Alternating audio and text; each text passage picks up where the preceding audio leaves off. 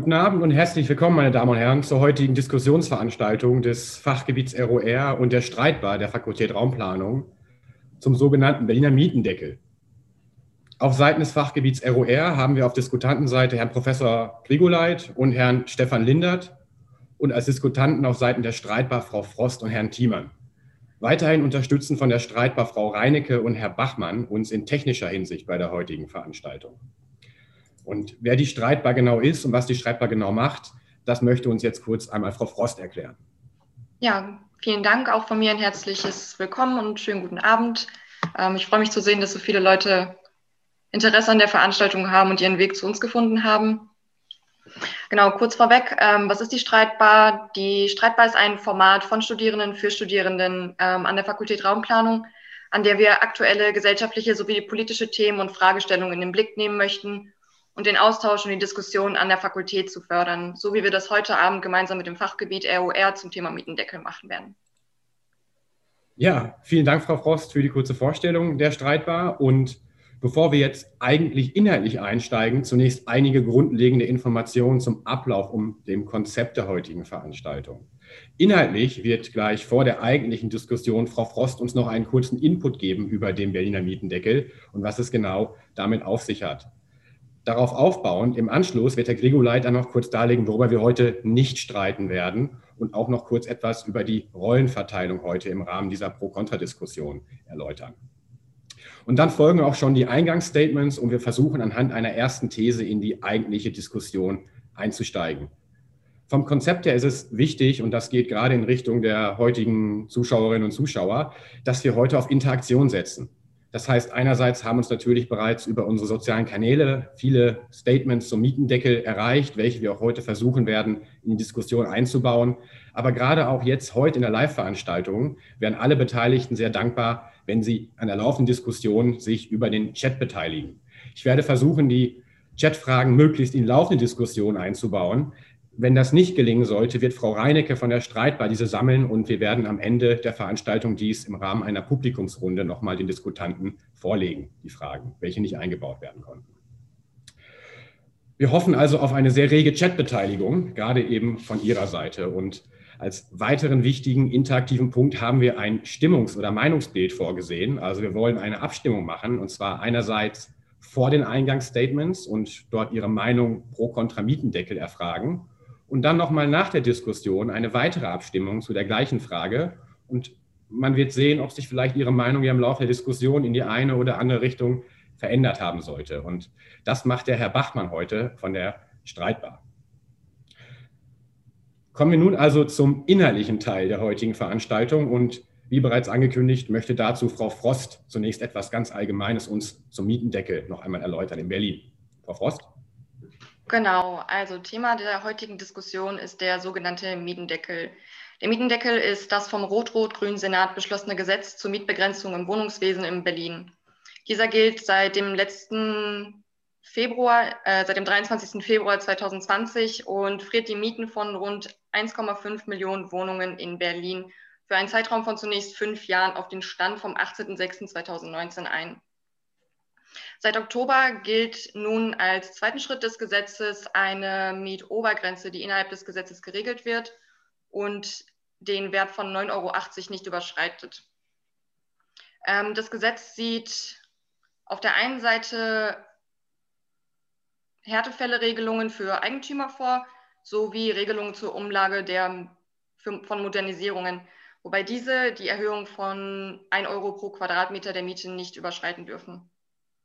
Ähm, das Gesetz gilt für alle Wohnungen im preisfreien Raum, sprich Wohnungen des sozialen Wohnungsbaus sind davon ausgeschlossen, sowie ähm, Wohnungen in Wohnheimen. Bei der ganzen Frage um den Mietendeckel kann neben der Funktionsweise und seiner Wirkung auf den Wohnungsmarkt insbesondere auch verfassungsrechtlich diskutiert werden. Hierzu wird Herr Grigoleit uns aber noch mal mehr erläutern. Ja, vielen Dank, Frau Frost dazu. Und nun würde ich das Wort gerne an Herrn Grigoleit übergeben und äh, anlang der Frage, worüber streiten wir denn heute übereinstimmend nicht und wie sieht es mit den Rollen der Parteien heute aus? Ja, also erstmal auch von meiner Seite herzlich willkommen allen, die jetzt ähm, online sind und ähm, an unserer Diskussion teilnehmen wollen. Ich finde es großartig, dass dieses Format zustande gekommen ist, weil ähm, Ruhrpott und Streitbar sind ja beides so ähm, Organisationen, die versuchen, ähm, so ein bisschen Diskussionen über ähm, planerisch allgemein interessierte Themen ähm, zustande zu bringen. Und dementsprechend geht es uns um den Streit an und für sich. Wir wollen jetzt nicht möglichst detaillierte Informationen an Sie rüberbringen. wir wollen auch nicht wirklich ernsthaft ähm, uns äh, festlegen, auf welcher Seite wir jeweils stehen, sondern es geht einfach darum, überhaupt mal streitig auszutauschen. Dementsprechend ähm, haben wir auch von vornherein gesagt, ähm, egal was streitbar vertritt, wir vertreten dann das Gegenteil. Und so sehen wir uns heute also als Verteidiger des Mietendeckels wieder. Ähm, ob wir das inhaltlich tatsächlich so sehen, Herr Lehner und ich, das ähm, würde ich jetzt erstmal, ähm, naja, also jedenfalls zurückhaltend bewerten wollen. Dann haben wir auch gleich ähm, ähm, besprochen. Es macht überhaupt keinen Sinn, über rein verfassungsrechtliche, vielleicht sogar ähm, verfassungsformale Fragen zu streiten. Also mich mit Ihnen auseinanderzusetzen über die Grenzen von Gesetzgebungskompetenzen, das macht einfach keinen Sinn. Und Sie wissen wahrscheinlich alle, ähm, eine der großen Fragen, und da sind eben auch jede Menge Verfahren inzwischen beim Bundesverfassungsgericht anhängig, eine der großen Fragen ist, darf das denn das Land Berlin oder ist der Bund nicht dafür zuständig und hat der Bund das nicht abschließend mit dem BGB gemacht? Diese Frage interessiert uns jetzt im Folgenden nicht. Darüber reden wir gar nicht. Und ich glaube, es bleibt dann trotzdem noch hinreichend ähm, Gesprächsstoff über. Und ich freue mich jetzt schon auf die Diskussion.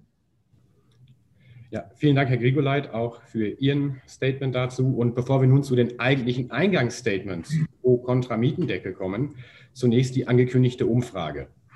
Wie ist Ihre Meinung? Wie stehen Sie zum Mietendeckel? Zunächst einmal ganz unbefangen der folgenden Diskussion. Sie alle sehen es, momentan haben wir eine überwiegende Befürwortung und eine Ablehnung von circa 30 Prozent. Ob sich das im Laufe der Diskussion ändern wird, werden wir am Ende der Veranstaltung sehen. Und so viel auch schon vorab. Wir haben gleichzeitig noch eine weitere Abstimmung gegen Ende der Veranstaltung vorgesehen, nämlich zu der grundlegenden Frage, wie Ihnen dieses heutige Konzept der Diskussionsveranstaltung denn gefallen hat oder eben auch nicht. Nun aber zunächst zu den Eingangsstatements der jeweiligen Streitparteien. Und hier würde ich gerne zunächst die streitbar fragen. Frau Frost, Herr Thiemann, wie stehen Sie zum Berliner Mietendeckel? Was ist Ihr Statement dazu? Also unser Statement des heutigen Abends ist, dass wir eine Position gegen den Mietendeckel vertreten, da die Frage nach bezahlbarem Wohnraum sich nicht über reaktionäre Stillstandpolitik klären lässt. Und dabei belassen wir es zunächst. Und wie lautet die Position des Fachgebiets ROR zum Thema Mietendeckel, Herr Lindert? Ja, guten Abend auch von meiner Seite. Also das Statement ist vielleicht ein bisschen länger äh, pro Mietendeckel. Ähm, vielleicht fangen wir mal ganz vorne an und schauen auf die Ursachen des Mietendeckels. Und zwar müssen wir da erstmal die Mietentwicklung der letzten Jahre ins Auge fassen. Ähm, die Mieten in Berlin, die Angebotsmieten sind ähm, im Zeitraum von 2012 bis 2020 über alle Lagen um 50 Prozent angestiegen. Äh, in Teilbereichen innerhalb des Berliner äh, S-Bahn-Rings auch haben sich die Mieten bis, bisweilen sogar verdoppelt. Ähm, jetzt wie nicht anders zu erwarten war, haben die Lohnentwicklung oder hat die Lohnentwicklung der Berliner Bevölkerung dann nicht mitgezogen. Das bedeutet, die Mietbelastung, ähm, das ist die ähm, äh, Belastung der Haushaltsnettoeinkommen mit der Brutto-Kaltmiete, liegt aktuell im Durchschnitt in Berlin bei 30 Prozent. Das heißt im Durchschnitt. Bedeutet aber auch, da weichen viele deutlich nach oben hin von ab. Und ähm, wie auch schon die UN oder das UN-Habitat-Programm festgestellt hat oder auch der Europäische Ausschuss für soziale Rechte, ähm, ist bei 40 Prozent, und da liegen vermutlich auch schon einige der Berliner Bewohner deutlich drüber, erreicht. Und das führt zwangsläufig zu menschenunwürdigen Verhältnissen, wie festgestellt worden ist. Denn ähm, die Erschwinglichkeit von Wohnraum ist nur gegeben, wenn die Wohnungskosten die Verwirklichung anderer Menschenrechte nicht beeinträchtigen. Diese Belastungsgrenze ist unserer Einschätzung nach in Berlin für viele Personen erreicht. Der Berliner Senat hat hier eingegriffen, ist hier eingeschritten, hat hier per Gesetz kurzum eine wirklich beträchtliche äh, Anzahl von Wohnungen zu bezahlbaren Wohnungen wieder umfunktioniert. Das ist von unserer Seite durchweg zu befürworten. Und äh, wir freuen uns auf die Diskussion mit der Streitbar heute darüber und wollen das ein bisschen detaillierter noch erörtern im Folgenden.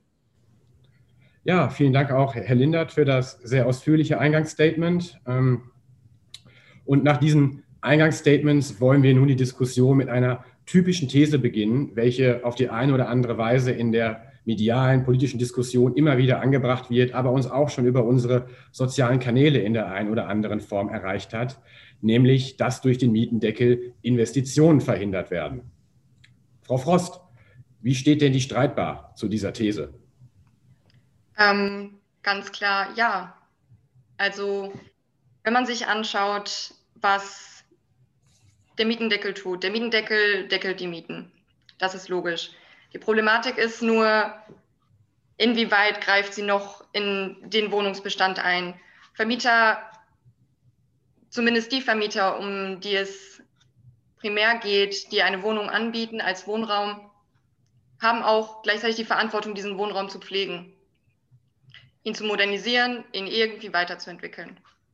Durch den Mietendeckel die ganze Option, sich weiterhin dass sich diese Investitionen rentieren, dass sich diese lohnen, auch für den Vermieter, wird dadurch weggenommen. Dadurch im Umkehrschluss bleibt die Investitionsleistung gering.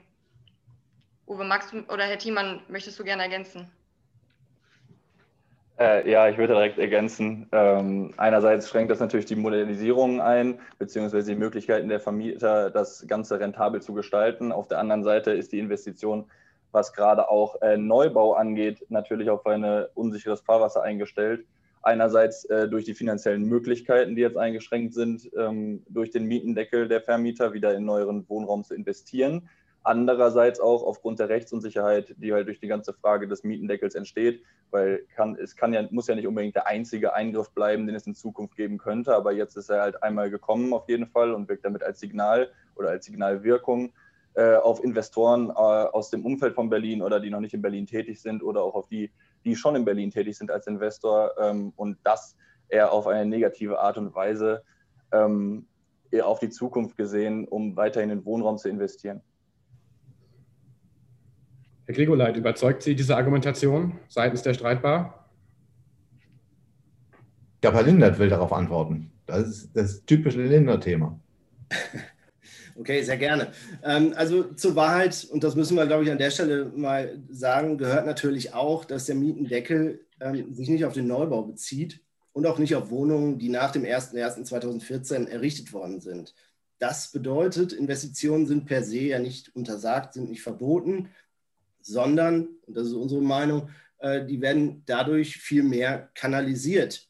Denn große Wohnungsbaugesellschaften, die vielleicht bisweilen noch mit dem Gedanken gespielt haben, in ihrem Bestand Modernisierungen durchzuführen, um dort höhere Mieten zu generieren, werden ihre Aktivitäten dann auf den Neubau konzentrieren. Und das ist ja auch wirklich eine Entwicklung, die wir alle für erstrebenswert halten. Es wird zu wenig neu gebaut.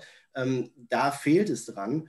Und äh, im Rahmen von Neubauvorhaben greift ja in Berlin auch das kooperative Baulandmodell. Das heißt, wir haben auch da noch eine Quote von 30 Prozent, die für den ähm, preisgedämpften oder den geförderten Wohnungsbau neu errichtet wird.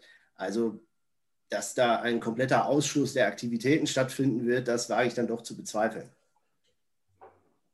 Es geht ja auch nicht um den Ausschluss kompletter Bauaktivitäten, sondern vielleicht auch nur die Reduzierung. Also vielleicht mal Zahlen zu nennen, ähm, die äh, Wohnbaugenossenschaften in Berlin ähm, reduzieren oder haben jetzt aufgrund des Mietendeckels im letzten Jahr und in diesem Jahr korrigierte Zahlen nochmal nach unten äh, preisgegeben, dass sie halt in den Wohnbaubestand 30 Prozent oder 40 Prozent weniger Wohnungen bauen wollen, als es äh, zuvor geplant war.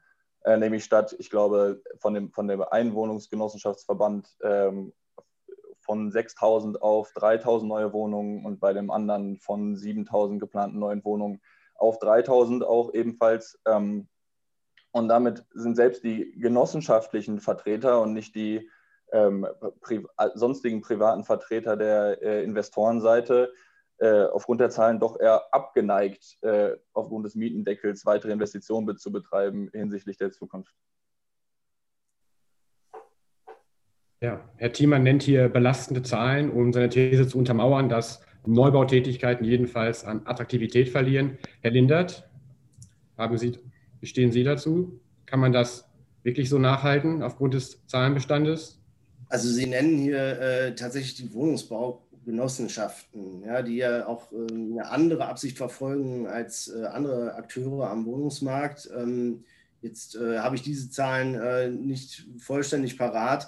Ähm, ich würde jedoch zu bedenken geben, dass nicht die die einzigen Akteure am Markt sind und deren Aussage sicherlich nicht für alle Akteure herhalten können. Ihnen ist natürlich weiterhin eine Modernisierung des Wohnungsbestandes äh, ermöglicht, auch durch das Gesetz. Also sofern Sie ähm, klimaschützende oder auch oder äh, klimaschützende Maßnahmen oder Maßnahmen, die zu einer Barrierefreiheit äh, führen, äh, dann können Sie diese auch weiterhin durchführen im Bestand. Jedem privaten Eigentümer ist auch die Möglichkeit äh, zur Modernisierung seiner Wohnung nicht verwehrt. Ähm, es ist lediglich die Umlagefähigkeit, die dort in Frage gestellt wird. Äh, die wird begrenzt, ähm, ein Euro auf den Quadratmeter. Ähm, das ist legitim und ich glaube, ähm, unter dem Hintergrund der Befristung ist das ganze Thema nochmal anders zu betrachten. Aber um darauf nochmal zurückzukommen, Herr Thiemann, ähm, das sind natürlich erstaunliche Zahlen. Ja, wie kommt das? Weil Herr Lindert hat ja völlig zu Recht gesagt, Neubau ist ja von dem Deckel überhaupt nicht betroffen. Wissen die das nicht? Und meinen sie deshalb, ähm, das lohnt sich jetzt nicht mehr neu zu bauen? Dann sind sie einfach dämlich. Davon gehen wir mal nicht aus sondern ähm, das sind interessierte Seiten, die jetzt alles Mögliche erklären. Ähm, und nachher wird sich der Pulverdampf legen und dann wird es nicht mehr das Kulturkampfthema schlechthin sein. Und dann kann ich Ihnen versichern, wird es der Markt richten. Das ist schon lustig, dass ich hier mit Marktargumenten den Mietendeckel verteidige. Aber ähm, genau so ist es doch. Wenn es im Neubau Geld zu verdienen gibt, dann wird neu gebaut. Punkt. Aber an der Stelle fragt sich ja, für wen neu gebaut wird. Und vor dem Hintergrund, dass der Mietendeckel die Mietpreisentwicklung bremsen soll, eben aufgrund der zunehmenden Angst vor Verdrängung vom Wohnungsraum, fragt man sich, nützt es dann am Ende, wenn mehr neu gebaut wird, aber eben die Mietdeckelbegrenzung bzw. die Obergrenze des Mietendeckels dort gar nicht greift. Das heißt, wir investieren in noch mehr Neubau, der letztendlich aber zu Preisen vermietet wird, der denjenigen, den der Mietendeckel doch eigentlich den Wohnraum bereitstellen soll, überhaupt nicht nützt. Jetzt wollen Sie, jetzt wollen Sie einen weitergehenden Mietendeckel, ja? Jetzt wollen Sie auch einen Mietendeckel für Neubau. Nee. Das sage ich nicht. Es ist nur die Problematik, die sich doch da zeigt, letztlich in den Wohnungen, die dann jetzt im Bestand sind, wie das Argument von Herrn Thiemann, um das nochmal aufzunehmen, dort werden die Investitionsleistungen zurückgefahren. Das heißt, in den Bestandswohnungen selber wird nicht mehr weiter ausgebaut. Das heißt, im schlimmsten Fall, dass diese Wohnungen sogar verkommen könnten. Einfach weil kein Interesse da besteht, beziehungsweise kein Anreiz vorherrscht. Naja, verkommen. Also jetzt müssen wir mal äh, die Kirche im Dorf lassen. Dieser äh, Mietendeckel gilt vorerst für fünf Jahre. Ähm, ich persönlich wohne in meiner eigenen Wohnung ja auch fünf Jahre. Ich habe äh, da noch keine Modernisierung jetzt äh, durchgeführt gesehen. Äh, ich habe jetzt nicht den Eindruck, dass die Wohnung in dem Zeitraum verkommen wäre. Also äh, wir haben einen sehr ähm, ja, modernen Wohnungsbestand in Berlin, ganz anders als zu Nachwendezeiten oder unmittelbar nach der Wende. Ähm, ich glaube, dass der das schon verträgt. Oder sind Sie da anderer Auffassung? Ist das so, Herr Thiemann? Ähm, also zunächst nochmal zu den, um auf die Modernisierung zurückzukommen. Ähm, es geht halt nicht nur darum, ob Modernisierungen stattfinden können, sondern auch, ob sie gewollt sind von den Vermietern. Ähm, weil auf der einen Seite ist es natürlich so, dass, wie Sie es vorhin schon gesagt haben in Ihrem Argument, ähm, dass die Modernisierungen umgelegt werden können, allerdings zu einem sehr, sehr begrenzten Rahmen. Und dieser begrenzte Rahmen ist halt ähm, der Auffassung vieler Vermieter auf jeden Fall zu klein, ähm, das gewinnbringend zu gestalten. Und im Endeffekt geht es dabei auch den eigenen einzelnen Vermietern darum, das gewinnbringend zu gestalten, weil das ihr persönlicher Anreiz ist, sonst würden sie sich nicht um äh, Eigentum kümmern oder müssten den Aufwand nicht betreiben. Ähm, und deswegen geht es halt nicht um das Können der Investitionen, sondern auch das Wollen. Und das Wollen ist durch den Mietendeckel schlicht und ergreifend auf jeden Fall stark eingeschränkt worden. Ähm, und das ist halt der, der Kernaspekt, warum die Investitionen in den in den äh, Bestand und die, die eingehenden Modernisierungen durch den Mietendeckel stark gedämpft werden. Also äh, gar keine Frage, ähm, wenn Sie die Mietpreise zurücknehmen, dann sinkt der Anreiz zur Investition in den Bestand. Das ist zweifellos so. Aber genau das ist doch auch gewollt. Wir wollen uns ja gerade dagegen zur Wehr setzen, dass aus jeder ähm, ähm, ähm, geschmackvollen, aber vielleicht ein bisschen schrateligen Altbauwohnung ähm, ähm, ein, ein, Marmorschloss gebaut wird. Ähm, genau das wollen wir vermeiden, weil das ist dann nämlich nicht mehr der Wohnraum, der für die Schichten, für die der Mietendeckel eingerichtet worden ist, in Frage kommt. Und wie Herr Lindert richtig gesagt hat, der Standard ist jetzt in Ordnung und der wird in den nächsten fünf Jahren nicht so vor die Hunde gehen, mangels Investitionen, dass es nicht mehr in Ordnung wäre. Ganz abgesehen davon bietet der Gesetzgeber ja Ausnahmen an und bestimmte Investitionen, Verbesserungsinvestitionen sind ja nach wie vor umlagefähig. Also zum Beispiel die behindertengerechte Ausgestaltung oder ähm, ähm, energetische Sanierungsmaßnahmen, die sind bis zu einem bestimmten Punkt ähm, umlagefähig. Also insofern sehe ich das Problem überhaupt gar nicht. Ja, das zu den bisherigen Positionen der Streitparteien und vielleicht in dem Kontext schon eine erste Chatfrage, die uns erreicht hat, die ich vielleicht zunächst an Herrn Lindert schon mal im Vorfeld richten möchte. Und zwar lautet die, der Chatbeitrag, wir haben aber prozentual viel mehr Bestandswohnungen. Provokante These. Da kann der Neubau doch ruhig hochpreisig werden, mal abgesehen von den Quoten des Baulandmodells. Herr Lindert, was sagen Sie dazu? Ja, mal, mal abgesehen, also 30 Prozent ist ja natürlich nicht zu verachten, was wir da im Neubau äh, an, an bezahlbarem Wohnraum generieren. Äh, auf einen Schlag jetzt per Gesetz äh, die, die Regelungen, die den Bestand äh, betreffen. Ähm, ich denke, dass da äh, schon eine ausreichende Quantität geschaffen wird an bezahlbarem Wohnraum, die diesen Eingriff rechtfertigt. Ähm, vielleicht sehen die Kollegen von der Streitbar das anders? Frau Frost, Herr Thiemann, wie stehen Sie dazu? Herr Thiemann? Ja, also ähm, es ist ja ganz klar zu beobachten. Äh, ich meine, es wird sich auch damit begrüßt, ge, gebrüstet von der politischen Seite her, dass die äh, Anzahl der Baugenehmigungen und die Bautätigkeit in Berlin äh, stetig zunimmt. Ähm, und das ist auch der Wahrheit entsprechend. Allerdings ist äh, keine dieser Bautätigkeiten, beziehungsweise ein sehr, sehr geringer Anteil dieser neuen Bautätigkeiten, die bewilligt werden, ähm, in dem Preissegment, äh, was gewünscht ist, nämlich in dem niedrigpreisigen Segment und sehr, sehr viel Neubauaktivität oder der Großteil oder der größtmögliche Teil findet ähm, halt eben in äh, teuren bzw. Luxusapartments, könnte man auch sagen, oder zumindest zu teuer für ähm, äh, zu teuer zu den Bedingungen äh, des Mietendeckels äh, statt und wird auch nicht davon betroffen. Und somit fördert der Wohnungsbau, der gerade äh, existiert oder vorherrscht und mit diesen Zahlen sich gebrüstet wird, nicht das Problem ähm, in der Form, dass es halt bezahlbaren Wohnraum schafft, sondern eher noch mehr vielleicht nicht bezahlbaren Wohnraum innerhalb von Berlin schafft. Ja, aber ich meine, genau darum geht es doch. Ähm, Berlin ist eine extrem attraktive Stadt. Ich weiß, wovon ich rede. Ich ähm, habe den größten Teil meines Lebens in Berlin verbracht. Berlin ist eine extrem attraktive Stadt und zieht deshalb ganz viele Menschen an. Und jetzt geht es darum, diesen Zustro Zuzug, ähm, das war mal eben eine Großstadt von Kiel innerhalb von wenigen Jahren, die dazugezogen ist, ja, diesen Zustrom irgendwie zu kanalisieren. Und die Reichen, die zuziehen und sich leisten können, die können sich Neubauwohnungen leisten. Das ist nicht das Problem. Und der Mietendeckel führt doch jetzt ausschließlich dazu, dass, Luxus, dass der Luxusbereich nicht mehr im Bestand zunimmt, sondern nur noch im Bereich Neubau. Und ich darf Ihnen sagen, ähm, Normalverdiener konnten sich bisher den Neubau nicht leisten und werden sich den in Zukunft nicht leisten können oder wollen. Ja, das ist halt mal so. Aber daran ändert der Mietendeckel doch gar nichts. Aber was der Mietendeckel ändert, ist die angespannte Situation bei den Bestandswohnungen.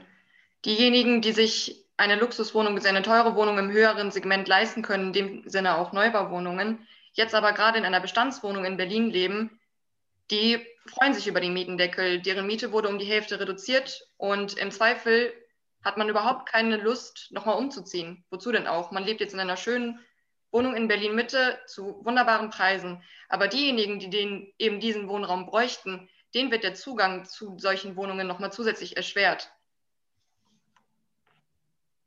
Ja, Also da ist natürlich was dran. Also erstens, ähm, jede Regulierung hat immer das Problem der Fehlallokation. Ähm, das haben sie im, gerade im sozialen Wohnungsbau schon immer gehabt. Ähm, ich erinnere nur an die Fehlbelegungsabgabe und das Desaster darum.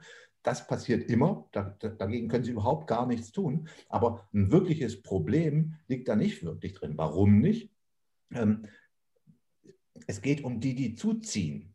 Wenn die Zuzöglinge ohne Mietendeckel mit dem Berliner Markt konfrontiert sind, dann können sie sich nicht leisten. Und wenn sie mit dem Mietdeckel ähm, ähm, ähm, zuziehen wollen, ähm, wird es genauso schwierig. Das ändert sich also auch gar nicht. Ähm, das, was sich ändert, ist, dass für die, für, die, für die Priorisierung des Zuzugs nicht mehr das Einkommen relevant ist.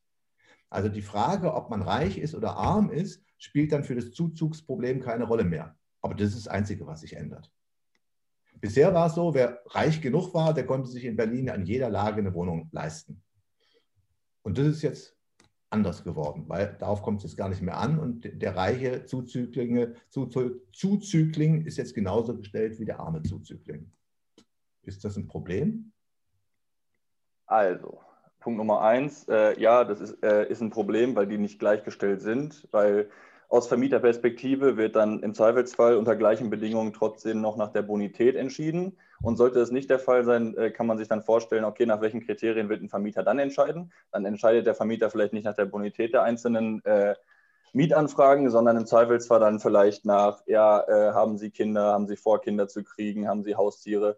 Ähm, damit ist dann auch keinem geholfen. Dann hat man nur ein Kriterium, was äh, nicht in Ordnung ist, in dem Fall die Bonität gegen ein anderes, was genauso unverhältnismäßig ist, ersetzt. Ähm, und irgendein Kriterium muss es ja geben, weil es gibt nun mal mehr Bewerber auf eine Wohnung, als es äh, Wohnungen auf dem Markt gibt. Und Ihr Punkt, dass das Problem mit dem Mietendeckel genau das gleiche ist wie vorher, ist halt auch falsch, ähm, weil das Problem ist schlimmer geworden. Das lässt sich ganz einfach ablesen an Zahlen von den äh, Immobilienanbietern oder von der Anbieterseite, dass die Angebotslage äh, sich deutlich verschlechtert hat, nämlich um 40 Prozent seit äh, der Beschluss ist des Mietendeckels und tatsächlich nicht erst seit dem Inkrafttreten des Mietendeckels. Mhm. Also erschwert sich die Wohnungssuche der äh, Neuzu äh, Neuzuziehenden oder der Wohnungswechselnden in Berlin aufgrund von einer geänderten Lebenssituation, äh, hat sich das halt stark erschwert, eine neue Wohnung zu finden. Ähm, ja, Herr Lindert? Vielleicht, vielleicht spielen aber auch ganz andere Kriterien. Also es ist ja jetzt auch viel Mutmaßen dabei. Vielleicht spielen ja auch andere Kriterien da eine Rolle. Also ich habe gehört, in Berlin spielt ImmoScout bei der Vermietung einer leer zu ziehenden Wohnung gar keine große Rolle mehr. Vieles geht vielleicht auch über Hörensagen. Ähm, und da vertraue ich doch lieber auf meinen Mieter, der seit Jahren, in, also ohne Probleme in meinem Objekt äh, angemietet hat und auf dessen Urteil, wenn er mir einen äh, guten Nachmieter empfiehlt, mit dem ich auch weiterhin wenig Probleme habe und dann geht diese Wohnung gar nicht an den Markt, sondern wechselt in diesem Kontext. Ähm, da spielt dann vielleicht auch nicht eine Rolle, wie viel Geld der Mann im Portemonnaie hat oder aber wie viele Kinder, sondern eben auch das, äh, was mir mein vorheriger Mieter zusichert. Also da können wir jetzt wirklich äh, raten, was da bei der Vergabe der Wohnung eine Rolle spielt, Herr Thiemann. Ja. ja, genau, aber Sie sprechen da einen guten Punkt an, weil ähm, es, es, sieht halt so aus, dass Sie jetzt gerade insbesondere dieses, ja, man, man, kennt jemanden, der, was, der jemanden kennt und deswegen wird die Wohnung dann weitervergeben. Das trifft ja nur auf die Mieter zu, die quasi schon im bestehenden Mietmarkt ähm, vertreten sind. So. Und die schützt der Mietendeckel ja auch, vielleicht auf die gewollte Art und Weise. Äh, allerdings, was ist mit allen, deren Lebenssituation sich ändert oder die von außen neu zuziehen? Weil die sind von ähm, der Lösung oder des des Versuchs dazu, den Sie gerade geschildert haben, überhaupt nicht betroffen, weil die haben ja gar keine Möglichkeit, dass sie jemanden kennen, der jemanden kennt. Und dadurch verschärft sich ja das Problem oder die Angebotssituation für die Neuzuziehenden nochmal. Also Herr Thiemann, selbst wenn wir das jetzt mal zugrunde legen, also wir legen jetzt zugrunde, ähm, was Herr Lindert bezweifelt und was ich auch in Frage stellen würde, aber wir legen zugrunde, ähm, in der Tat gibt es weniger Mobilität jetzt auf dem Berliner Wohnungsmarkt. Ja, das ist doch genau das, was wir wollen. Wir wollten doch damit genau erreichen, dass nicht die weniger Vermögenden aus ihren Wohnungen rausgeworfen werden, weil sie nämlich die Mietpreissteigerungen nicht mehr zahlen können. Und ähm, die Berichte von ähm, ähm Sanierungsmaßnahmen, die dann dazu geführt haben, dass über ganz linke ähm, ähm, ähm Systeme die Mieter dann ähm, rausgeekelt wurden. Ähm, das kennen wir doch alles. Und insofern ist doch die Tatsache, dass die Mieter jetzt gesichert sind und in den Wohnungen bleiben können und es deshalb weniger Mieterwechsel gibt, das ist genau das, was der Mietendeckel haben möchte. Und dass es dabei ein gewisses Problem der Fehlallokation gibt, dass also vermögende Mieter jetzt genauso sicher sind ähm, wie nicht vermögende Mieter. Das nehmen wir hin. Das ist das Erste. Und das Zweite ist, ja, in dem Moment, wo wir weniger Fluktuation haben, hat der Zuzügling ein größeres Problem. Das ist einfach ganz eindeutig und völlig jenseits jedes Zweifels so. Weniger Wechsel in den Mietverhältnissen führt zu weniger Angebot. Und jetzt darf ich aber auch mal ganz kurz darauf hinweisen, ähm, dass der Berliner Senat, dass der Berliner Gesetzgeber ähm, letztlich in erster Linie den Menschen verpflichtet ist, die in Berlin leben. Und anders als ähm, das Grundgesetz oder viele Landesverfassungen außerhalb Berlins kennt Berlin Artikel 28, und ich darf es kurz vorlesen, jeder Mensch hat das Recht auf angemessenen Wohnraum. Das Land fördert die Schaffung und Erhaltung von angemessenem Wohnraum, insbesondere für Menschen mit geringem Einkommen. Ja, was heißt denn das? Das ist der Gesellschaftsvertrag, nach dem Berlin lebt. Und Berlin konnte feststellen, dass, die, dass der Gesellschaftsvertrag an dieser Stelle extrem brüchig geworden ist. Und es gab wirklich ey, richtige soziale Verwerfungen. Und dann hat Berlin gehandelt. Und das hat, Berlin hat gehandelt zugunsten seiner Bürger und denen ist das Land Berlin nach dieser Verfassung verpflichtet. Und da konnte es nicht einfach weiter zugucken. Das geht dann in der Tat zu Lasten der Zuzüglinge. Aber da darf ich, da, dazu darf ich zwei Dinge sagen. Erstens, ähm, ich vertraue vollständig auf die Attraktivität von Berlin. Ähm, Zuzug wird es weitergeben. Die werden schon ihren Weg finden. Und zweitens, ja, das ist halt so. Wir sind ein föderales Land und das, jedes Land macht für sich, jeder Bund, jedes Bundesland macht für sich die Regelungen, die für seine Bürger im Rahmen der Verfassung der Bundesrepublik Deutschland möglichst gut sind. Und dann gibt es da Konkurrenz. Und dann werden wir mal gucken, ob Berlin damit so schlecht fährt, ob es dann unattraktiv wird oder ob die Lebensverhältnisse in Berlin schlechter sind oder ob sie dann nur noch im eigenen Saft kochen und deshalb wird Berlin langweilig. Ich bin da völlig gelassen. Das wird der Markt richten, die Konkurrenz zwischen den Ländern. Frau Frost, Herr Thiemann, wie stehen Sie denn zu dieser Insider-Outsider-Problematik, welche uns auch schon ebenfalls über unsere Social-Media-Kanäle erreicht hat? Ähm, ich fand das Argument, dass Berlin so dazu verpflichtet ist, seinen BürgerInnen Wohnraum zu, angemessenen Wohnraum zur Verfügung zu stellen. Denn wenn man sich die historische Entwicklung anschaut, hat Berlin in den 90er Jahren und auch zu Beginn der 2000er massiv landeseigene Wohnungen verkauft. Fairerweise muss man dazu sagen, dass ein Großteil dieser Wohnungen leer stand und die Entscheidung, die Wohnungen abzustoßen, wahrscheinlich nicht so, schwerig, äh, nicht so schwer war. Aber es erweckt den Eindruck, als ob der Mietendeckel jetzt gerade versucht, etwas zu kaschieren und wettzumachen, was in den letzten Jahren einfach dem Markt überlassen wurde. Und offensichtlich entlang ihrer Argumentation regelt es der Markt nicht, denn die aktuelle Marktbewegung geht dahin, dass die Mieten steigen. Was natürlich auch mit den Bodenpreisen zusammenhängt. Aber letztlich der Punkt, diesen Wohnraum zur Verfügung zu stellen und zu sichern, da ist die Frage, ob das auf Kosten der privaten Eigentümer gemacht wird oder ob es nicht etwas sein sollte, was das Land Berlin selber zur Verfügung stellt, eben indem es proaktiv sozialen Wohnungsbau fördert. Das sind, das sind sicher äh, ganz vernünftige Argumente. Ähm, aber Argumente, die ehrlich gesagt mich im Moment überhaupt gar nicht interessieren. Warum nicht? Wir haben diese Situation. Natürlich ist der soziale Wohnungsbau in Berlin runtergefahren worden. Natürlich sind landeseigene Wohnungen verkauft worden. Ähm, andere Städte waren da noch viel schlimmer, aber auch Berlin ähm, hat das durchgemacht. Ja, Gott, jetzt haben wir dazu gelernt und besser spät als gar nicht. Ja? Wir haben jetzt eine Situation, wo ganz klar ist, wir haben einen extremen Mangel an bezahlbarem Wohnraum in der Innenstadt. Das wird von niemandem bestritten. Ja? Ähm, und in der Situation müssen wir handeln. Und natürlich muss in den Neubau investiert werden. Natürlich brauchen wir Sozialwohnungen, ähm, sozialen Wohnungsbau ähm, auch im Neubaubereich. Gar keine Frage. Aber wir wissen auch alle, und Sie als Planer wissen das natürlich als allererstes, wie schwierig das ist mit der Baulandausweisung, mit der Genehmigungspraxis, mit der Wirtschaftlichkeit von Projekten, mit den Risiken, die Projektträger tragen müssen und so weiter. Das dauert. Das dauert. Und Bebauungsplan in Berlin noch unter dem Paradigma der Innenverdichtung durchzusetzen, das ist super schwierig, weil überall die Leute schreien, um Gottes Willen nicht hier noch mehr Wohnungen rein und noch mehr Verdichtung und noch weniger Parkplätze und noch weniger Grünflächen und so weiter. Ich erinnere nur an ähm, Tempelhofer Feld. Das ist schwierig und braucht Zeit.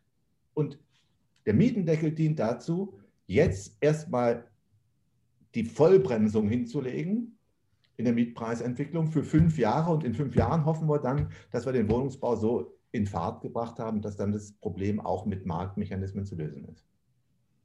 Vielleicht noch, noch dazu ergänzend, also wir haben uns nun mal, und ja, ich bedauere das zutiefst, dazu entschlossen, ähm, dass wir die ja, öffentlichen Wohnungsbestände äh, vollkommen in private Hand legen und abgeben und jetzt nicht mehr zur Verfügung haben unter den aktuellen Gesichtspunkten. Jetzt schwimmt Berlin auch nicht im Geld, ist also gar nicht in der Lage, da als Akteur irgendwie großartig aufzutreten. Und ich würde da nochmal auf die Frage aus dem Chat äh, zurückkommen. Ja, dann werden die frei oder die äh, frei finanzierten Eigentumswohnungen eben teurer. Diejenigen, die es sich leisten können, die nehmen dann die anderen mit. Solidarischer Gedanke. Die zahlen eben die Zeche für den ja, preisgedämpften Wohnungsbau, der im Neubau geschaffen wird.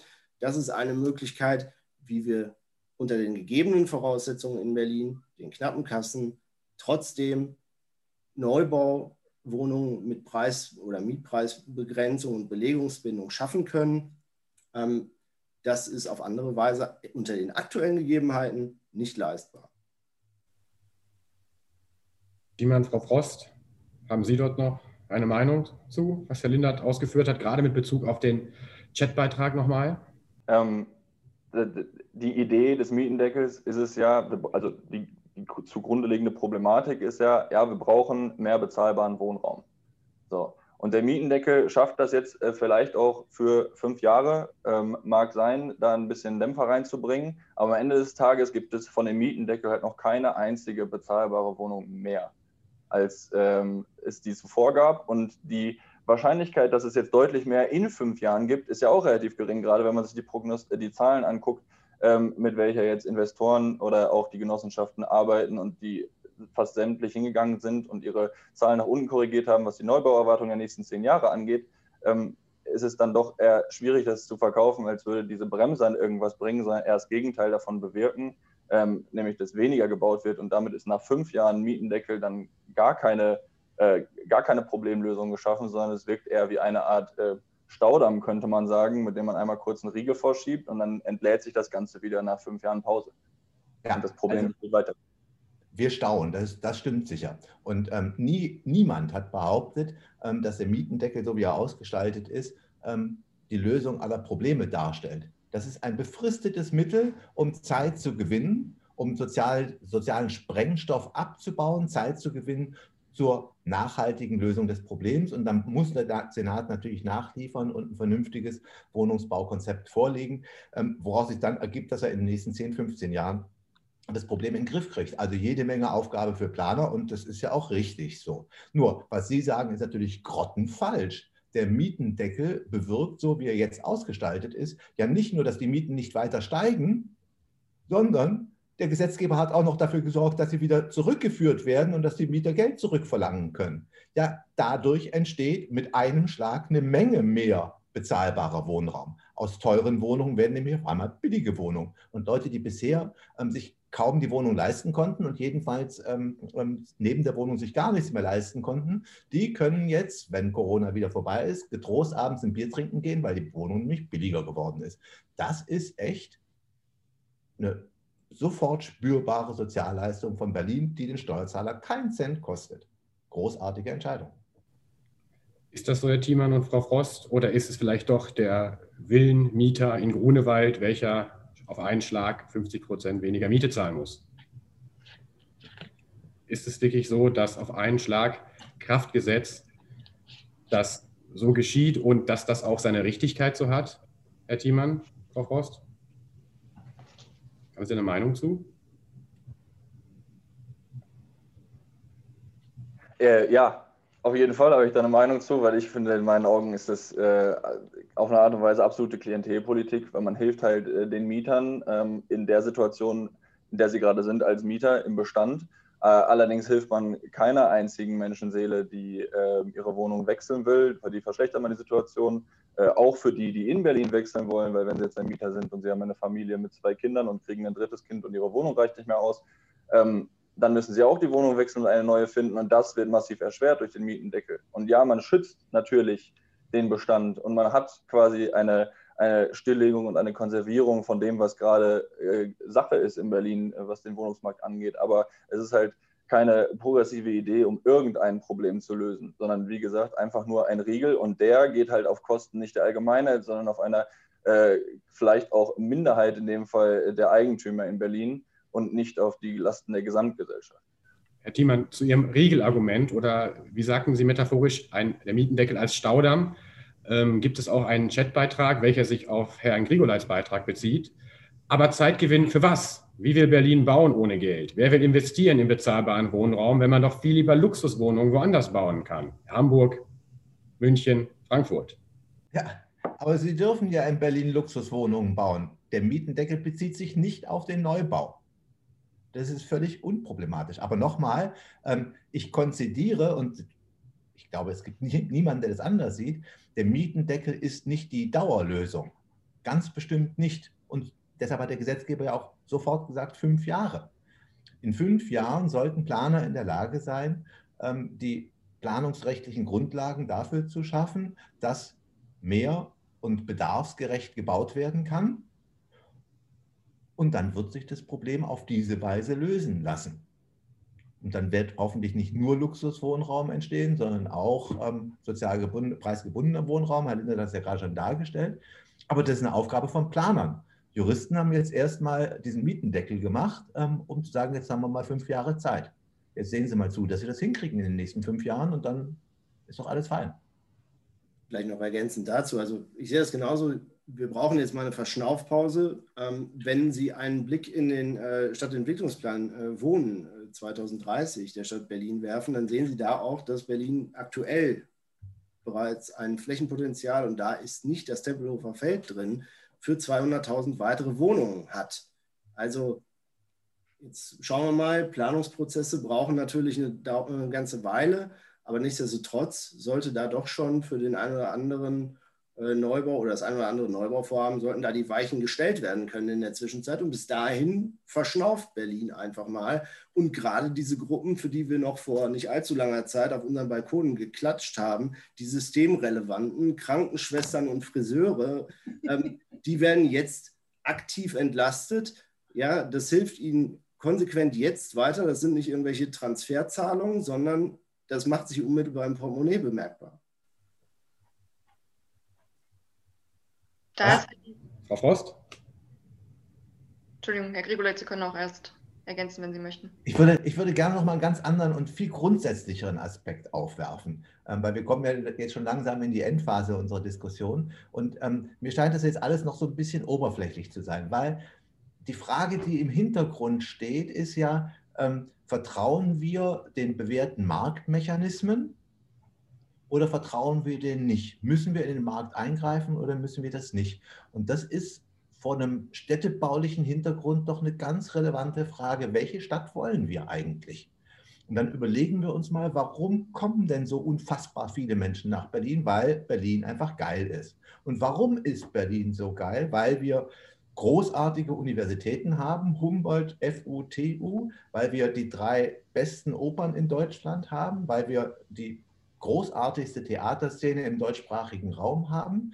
Ähm, ich könnte das unendlich fortsetzen. Museen, ähm, teilweise jedenfalls sehr gute Schulen. Ja. Das ist die staatliche Infrastruktur. Die hat der Staat aus Steuermitteln geschaffen. Das sind die Steuermittel von ganz normalen Menschen. Und warum macht das der Staat?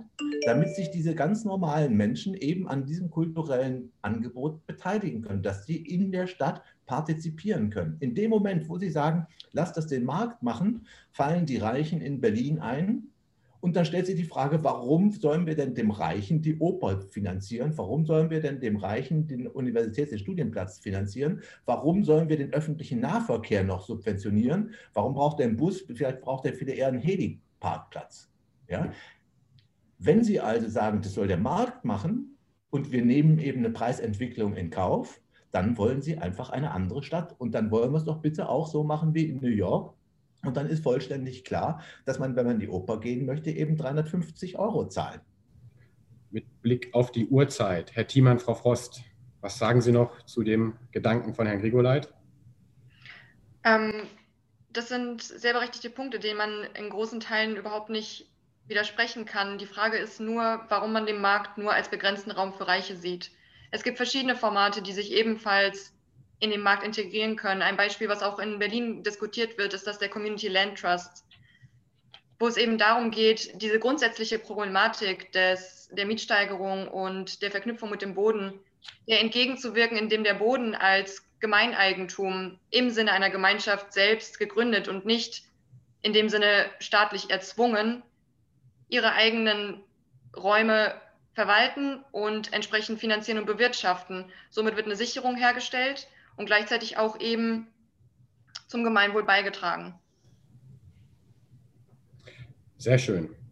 Für die Zwecke der heutigen Diskussion lassen wir dies dann zunächst so stehen und kommen nun zu der konzipierten Publikumsrunde. Die Teilnahme im Chat war nicht ganz so rege, aber wir haben auch noch aus dem Social-Media-Bereich einige Fragen vorgehalten, die ich jetzt noch gerne in den nächsten drei bis fünf Minuten den Diskutanten ähm, zur Diskussion stellen würde.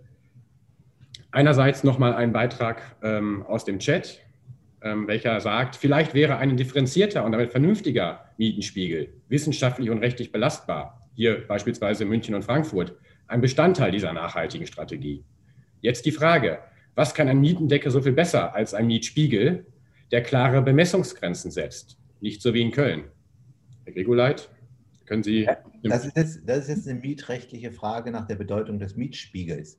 Ähm, beim Mietspiegel geht es darum, ähm, dafür zu sorgen, dass Mieten nicht zu schnell ansteigen. Ähm, indem man nämlich ähm, Mieterhöhungsverlangen nach dem ähm, bürgerlichen Recht nur an dem Mietspiegel orientieren darf, also nur bis zu einem bestimmten Prozentsatz über den Mietspiegelpreis hinausgehen darf. Das hilft aber nichts, wenn man versuchen möchte, die Höhe der Mieten absolut zu begrenzen. Die Steigerung kann man mit dem Mietspiegel und mit dem ähm, sozialen Mietrecht, so wie das BGB und die Nebengesetze das vorsehen, ähm, ähm, bremsen. Aber man kann nicht eine Situation wieder zurückdrehen oder auch nur konstant halten. Dazu brauchen wir mehr. Und das hat eben Berlin gemacht. Und das machen auch andere oder versuchen jeweils auch andere. Es gibt Bestrebungen in Bayern, sowas zu machen. Weil natürlich ist die Situation in München zum Beispiel mindestens so gruselig wie in Berlin. Ja? Ähm, aber letztlich, ähm, ich warte auch darauf, dass ähm, eine andere Landesregierung in Nordrhein-Westfalen sowas dann auch für Köln oder Düsseldorf vorsieht. Vielleicht äh, noch unmittelbar dazu, wenn wir das Thema Mietspiegel jetzt aufnehmen, also die Obergrenzen, die dort äh, in dem Mietendeckel definiert sind, die orientieren sich ja an einem ja, Mietspiegel aus dem Jahr 2013. Ähm, und zwar ganz genau aus dem Grund, weil eben festgestellt worden ist, ähm, wir haben seit diesem Zeitpunkt ähm, eine Entwicklung von einem ausgeglichenen zu einem angespannten Wohnungsmarkt und deswegen führen wir die Mieten anhand dieser Obergrenzen auf dieses Niveau zunächst einmal zurück. Also und auch dieser Mietspiegel 2013 war auch seinerzeit ein qualifizierter Mietspiegel, der nach wissenschaftlichen Methoden abgeleitet worden ist, anhand von Vergleichspreisen, die sich dort in Berlin ähm, im Umfeld befunden haben. Also das ist kein Hokuspokus und das ist auch nicht äh, ausgedacht, was da an, an Werten äh, in den Raum gestellt wird, sondern das hat basiert auf wissenschaftlichen Erkenntnissen natürlich zeitliche Komponente und auf diesen Zeitraum zurückgeführt. Ja.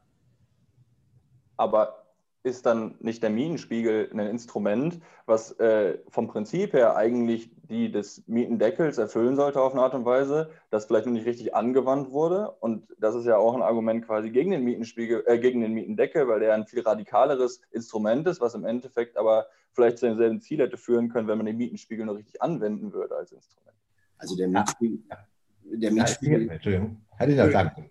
Der Mietspiegel setzt sich ja zusammen aus äh, Vergleichswerten, die, äh, also und wenn ich eine Entwicklung habe, wie sie Berlin genommen hat, und wir hatten seinerzeit auch noch keine, äh, unmittelbar keine Mietpreisbremse, beziehungsweise die danach eingeführten Begrenzungsmöglichkeiten, äh, die ja schon eine Abdämpfung der Mietentwicklung bewirkt haben. Ähm, dann muss man sagen, äh, der Mietspiegel kann auch nur das dokumentieren, was tatsächlich passiert und äh, spiegelt das wieder, deswegen ja Spiegel.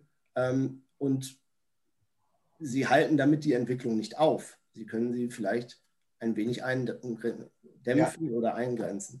Vielleicht sollte man nochmal grundlegend klarstellen, was, ist, was, was macht denn so ein Mietspiegel und warum ist der relevant?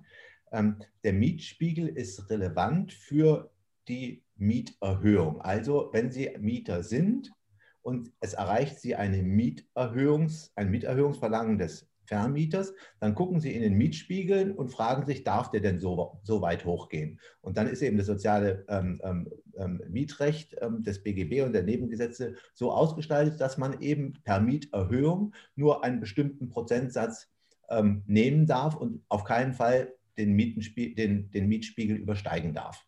Ja? Das hilft aber gar nichts, erstmal jedenfalls, ähm, gegen Mietenexplosionen bei Neuvermietung. Die Neuvermietung ist davon erstmal jedenfalls überhaupt gar nicht betroffen. Und erst durch die Dämpfung, ähm, die dann später eingeführt worden ist, ähm, hat der Gesetzgeber gesagt, okay, auch bei Neuvermietung darf man nur, Herr Lindert, ich glaube, 10 Prozent über dem Mietspiegel sein. Ne? Im angespannten Wohnungsmarkt. Im angespannten Wohnungsmarkt, ja. Ähm, und das führt dann dazu, dass der Mietspiegel neuerdings seit einigen Jahren dazu benutzt wird, um eine Steigerung äh, bei Neuvermietungen in Grenzen zu halten. Aber das ist eben nicht annähernd so effektiv wie das, was wir jetzt in Berlin machen. Dafür, dafür, hat der Mietspiegel den Vorteil, dass es halt eine Übereinkunft gibt mit der Vermieterseite und dass es halt ein Produkt ist aus einer Übereinkunft der beiden Seiten und jetzt der Mietendeckel ein einseitiges Instrument ist, was das Vertrauen der Investoren bzw. der Vermieterseite stark schädigt.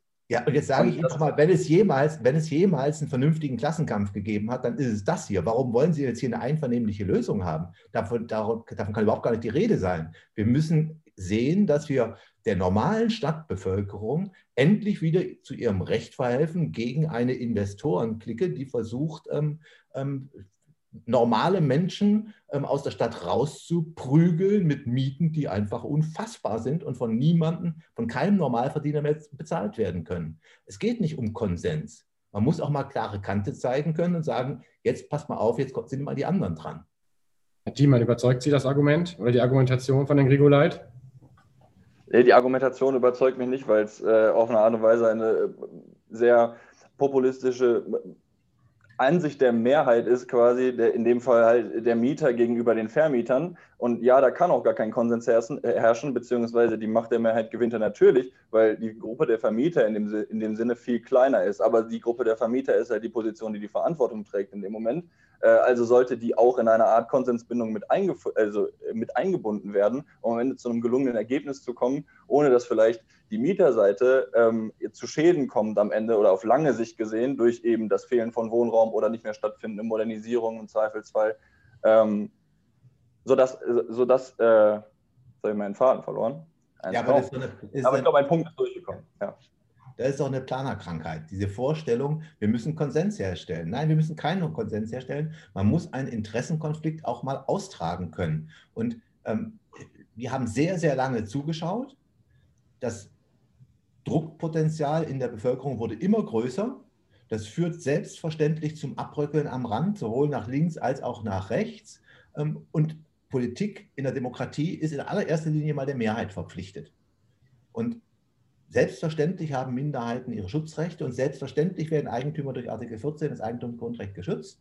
Aber im Rahmen dessen, was man im Rahmen der Grundrechtsordnung machen darf, muss die Mehrheit, muss das Mehrheitsinteresse zur Geltung gebracht werden. Und das passiert jetzt endlich. Das hat nichts mit Populismus zu tun, sondern im Gegenteil, das verhindert Populismus. Gut, aber das Mehrheitsinteresse ist ja, wir wollen bezahlbaren Wohnraum finden. Ja. Oder wir wollen bezahlbaren Wohnraum haben, weil das sind zwei verschiedene Dinge. Nee. Also das eine, die eine Position ist, wir wollen quasi, dass unser Wohnraum, in dem wir gerade wohnen, bezahlbar wird die Position erfüllt natürlich der Mietendeckel konsequent. Allerdings den Punkt, äh, wir wollen so, äh, bezahlbaren Wohnraum finden, unterbindet der Mietendeckel bzw. beschränkt er stark. Ja, so ist es dann ein geeignetes Mittel dafür. Konzidiere ich vollständig, ist so. Ähm, aber nochmal, ähm, der Berliner Senat, das ähm, Abgeordnetenhaus von Berlin, ist die Vertretung der Bürger von Berlin, also derer, die dort wohnen. Und die haben da ein gewisses Vorrecht vor denen, ähm, die dahin ziehen das ist halt mal so in der Demokratie. Und ähm, da werden wir uns nachher drüber ähm, streiten können, ähm, wenn wir sehen, dass Berlin im Vergleich zu anderen Bundesländern ähm, den Bach runtergeht. Dann können Sie sagen, seht ihr wohl, das habt ihr nun davon. Ich bin da völlig gelassen. Das wird nicht passieren. Mit Blick auf die Uhrzeit möchten die Diskutanten noch einen wichtigen Argumentationspunkt vorbringen oder noch auf irgendwelche Einzelfragen eingehen. Im Übrigen würden wir uns sonst der weiteren Abstimmung widmen, nachdem nun aus ganz verschiedenen Sichtweisen pro Contra der Mietendeckel beleuchtet wurde, würden wir jetzt nun gerne noch einmal die Zuschauer und Zuschauer fragen, wie ist denn eure Meinung zum Mietendeckel? Wie stehen Sie zum Mietendeckel? Und wir haben ja gerade gesehen, wir hatten eine 30-prozentige Ablehnung bei etwa 70-prozentiger Zustimmung. Und wie sich das jetzt verhält, wollen wir doch einmal sehen. Ja, die Ergebnisse scheinen sich einzupendeln. Diesmal haben wir eine doch sehr klare Aufteilung. Die Ablehnung liegt nunmehr bei 23 Prozent. Im Vergleich zu der Abstimmung davor lag sie bei knapp 30 Prozent. Also hier haben wir eine etwas verkleinerte, geschrumpfte Ablehnung, während die Befürwortung bei 77 Prozent liegt, bei 36 Befürwortern 77 Prozent. Also wirklich viel hat sich nicht getan, aber man kann schon sagen, dass die Ablehnung ein wenig abgenommen hat.